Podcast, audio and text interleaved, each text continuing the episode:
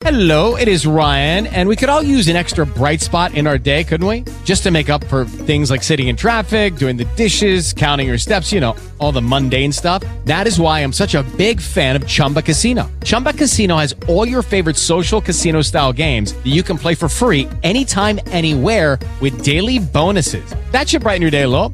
Actually, a lot. So sign up now at chumbacasino.com. That's chumbacasino.com. No purchase necessary. VGW Group. Void were prohibited by law. See terms and conditions. 18 plus. With the Lucky Land slots, you can get lucky just about anywhere. This is your captain speaking. Uh, we've got clear runway and the weather's fine, but we're just going to circle up here a while and uh, get lucky. No, no, nothing like that. It's just these cash prizes add up quick. So I suggest you sit back, keep your tray table upright, and start getting lucky. Play for free at LuckyLandSlots.com. Are you feeling lucky? No purchase necessary. Void where prohibited by law. 18 plus terms and conditions apply. See website for details. Hay noticias a toda hora en RCN Mundo. En Bogotá y en Medellín se encuentran los tres casos de la viruela del mono ya confirmados en Colombia. Los tres pacientes habían viajado a Europa y fue allí donde se contagiaron, aunque por fortuna se encuentran estables y fuera de salud. El frío de Bogotá no era casualidad y se produjo por un efecto climático muy extraño que está ocurriendo, muy bello al mismo tiempo, y fue esa nevada que cayó en las últimas horas en la localidad de Sumapati. Muchas noticias hoy, una de ellas sin duda quizás la más importante en el plano local. Álvaro Uribe, el antagonista por excelencia de Gustavo Petro, le aceptó una reunión al nuevo presidente en representación de su bancada política, el Centro Democrático. Y como un día triste para el tribunal y para el país, acaba de calificar el presidente Biden la decisión de la Corte Suprema de Justicia de anular el derecho al aborto en ese país. Carlos Ibarra, muy buenas tardes. Buenas tardes, Alejandro, a usted y a los oyentes. Mí, Alejandro, a propósito de la última noticia que usted contaba en Estados Unidos, también tenemos los detalles del concepto que envió el Ministerio de Justicia a la Corte Constitucional para tumbar, para reversar la decisión que se tomó hace ya algunos meses de eh, despenalizar completamente o totalmente la interrupción voluntaria del embarazo, el aborto, hasta la semana 24 en el país. Los detalles y los argumentos que expresa el gobierno nacional a través del Ministerio de la Justicia, lo que usted indica, Alejandro, eh, emergencias en varias regiones del país se siguen acrecentando por cuenta, por cuenta del invierno y las noticias políticas que están en eh, el momento. Después de la elección de Gustavo Petro el pasado domingo ya se cumplió la primera reunión allí en la Casa de Nariño de los dos equipos, ya definieron cronogramas, solo faltan algunos nombres porque habrá mesas distintas eh, para comenzar este empalme. Dos temas, en dos temas le está poniendo la atención el presidente electo Gustavo Petro, en el tema de la economía y en el tema de la defensa. En 1973 la Corte Suprema de Justicia de los Estados Unidos produjo un fallo histórico en el cual despenalizaba el aborto, esto a propósito de un caso que se presentó con una mujer llamada Jane Roe, y había un fiscal, Henry Wade, que estaba eh, acusándola a ella por el delito de aborto. Quería hacerlo en el estado de Texas. Desde ese momento, la legislación en los Estados Unidos cambió, pero el día de hoy se produjo todo un revolcón. Daniela Nao, muy buenas tardes. Hola Alejandro, buenas tardes. Un saludo para todos los oyentes. Pues la Corte Suprema de los Estados Unidos precisamente ha tumbado medio siglo de ese precedente sentado por el fallo del caso Roe versus Wade, que como usted lo dice en 1973 le dio rango constitucional a la libertad de las mujeres a abortar. Pues la decisión de hoy le ha dado prácticamente la libertad a los 50 estados de los Estados Unidos de prohibir el aborto en su territorio jurisdiccional y se calcula que son 26 los estados que están dispuestos a derogar ese derecho. De hecho, hay que decir que el estado de Missouri anunció que será el primero en prohibir el aborto tras este fallo. Usted ya lo mencionaba hace algunos minutos, Alejandro, el presidente Joe Biden ha dado una muy corta declaración, pero muy contundente, en el que, día que, en el que dice que este es un día muy triste para el país. Ha considerado irracional que la Corte devuelva a los Estados Unidos a los años 1800 y anunció que aunque es el Congreso el que puede restablecer ese derecho como una ley federal o con una ley federal mejor, pues él va a ser lo que pueda para proteger a las mujeres. Esto fue lo que dijo Biden. In fact, the court laid out state laws criminalizing abortion that go back to the 1800s as rationale. The court literally taking America back 150 years. This is a sad day for the country, in my view, but it doesn't mean the fight's over. Let me be very clear and unambiguous. The only way we can secure a woman's right to choose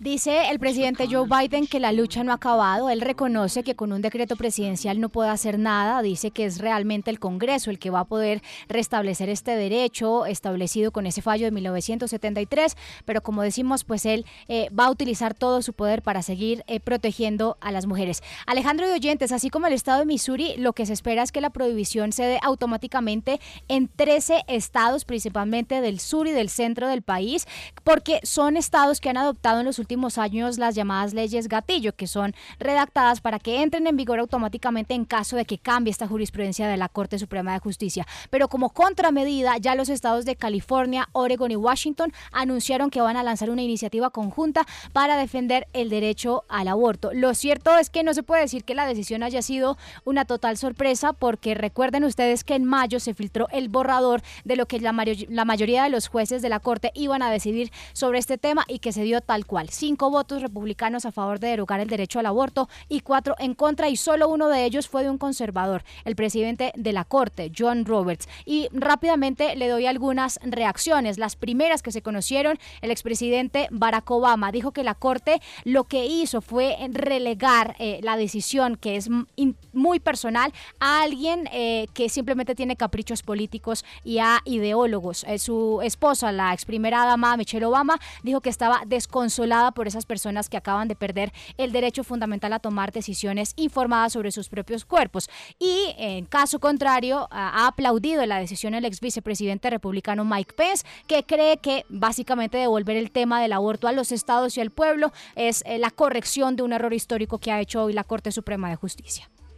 Y en noticias deportivas hay información de la selección femenina sub-17. Carolina Castellanos, muy buenas tardes. ¿Qué tal Alejandro? ¿Cómo está? Muy buenas tardes para ustedes, los compañeros y todos los oyentes. Ya quedaron definidos los grupos de este Mundial Femenino sub-17 que se estará disputando en el mes de octubre en, y que tiene la participación de la selección Colombia. En total son 16 participantes y Colombia está integrando el grupo C. Esto junto a España, México, otra vez México rival eh, de Colombia en un Mundial de una categoría. También lo va a hacer en la categoría categoría sub-20 y también estará China. El llamado Grupo de la Muerte es el Grupo B con Alemania, Nigeria, Chile y Nueva Zelanda. Recuerden que Colombia clasificó como uno de los favoritos de nuestro continente después de ser subcampeonas de ese sudamericano sub-17 perdiendo ante Brasil. El torneo será en la India del 11 al 30 de octubre. Gracias Carolina. Y Camila Osorio y Daniel Galán ya conocen rivales para la primera ronda del Wimbledon. Matías Galazo, buenas tardes. Muy buenas tardes, Alejo. Un saludo para todos. Bueno, Camila Osorio, la tenista colombiana, ya conoce su rival para el debut de Wimbledon, el tercer Gran Slam de la temporada que va a iniciar el próximo lunes en el Reino Unido. La cucuteña se va a enfrentar a la belga Elise Mertens, actualmente número 30 del ranking de la WTA. Recordemos que Camila Osorio en la edición pasada llegó hasta la tercera ronda del torneo. Mientras tanto, en la rama masculina les contamos que el tenista santanderiano Daniel Galán va a jugar en la primera ronda un partido accesible, podríamos decirlo, contra el alemán Dominik Kepfer, que es el 119 del mundo. Un partido que podría disputarse recién el día martes. Además se confirmó la presencia del español Rafael Nadal, que este año ya ganó Roland Garros y el Abierto de Australia. Rafa, que viene a recuperarse de problemas físicos, debutará contra el argentino Francisco Cerúndolo. Y por el otro lado del cuadro está el serbio Novak Djokovic, el número uno del mundo. Va a buscar su séptimo título de Wimbledon y el cuarto de manera consecutiva. Va a abrir su presentación el lunes en la cancha central ante el coreano Song Won Kon. Carlos, y no basta con tener plata y ser lindo en la vida. Brad Pitt mm. reconoce que tiene problemas de depresión. Lisandro Mota, buenas tardes. ¿Cómo? Alejandro, Carlos, oyentes y a nuestros compañeros, buenas tardes. Sí, el señor Brad Pitt, 58 años, nacido en Oklahoma, se ha confesado ha dicho que en los últimos años ha venido sufriendo de una depresión leve que no ha podido superar. Además, él dice que sufre de eh, prosopagnosia. Esa es una enfermedad que impide reconocer los rostros de las personas en eventos sociales y que eso lo ha convertido en una persona fría y distante y como no le creen que sufre esta enfermedad, no se ha podido desahogar con alguien, es decir, está buscando como alguien que sufra esta misma enfermedad para poderse desahogar. De la misma forma, ha dicho que ha reconocido que tiene problemas con el alcohol y también ha sido noticia porque dice que está en eh, sus actuaciones, que está pronto su retiro como actor. En RCN Mundo estamos conectados con usted. RCN Radio y rcnradio.com.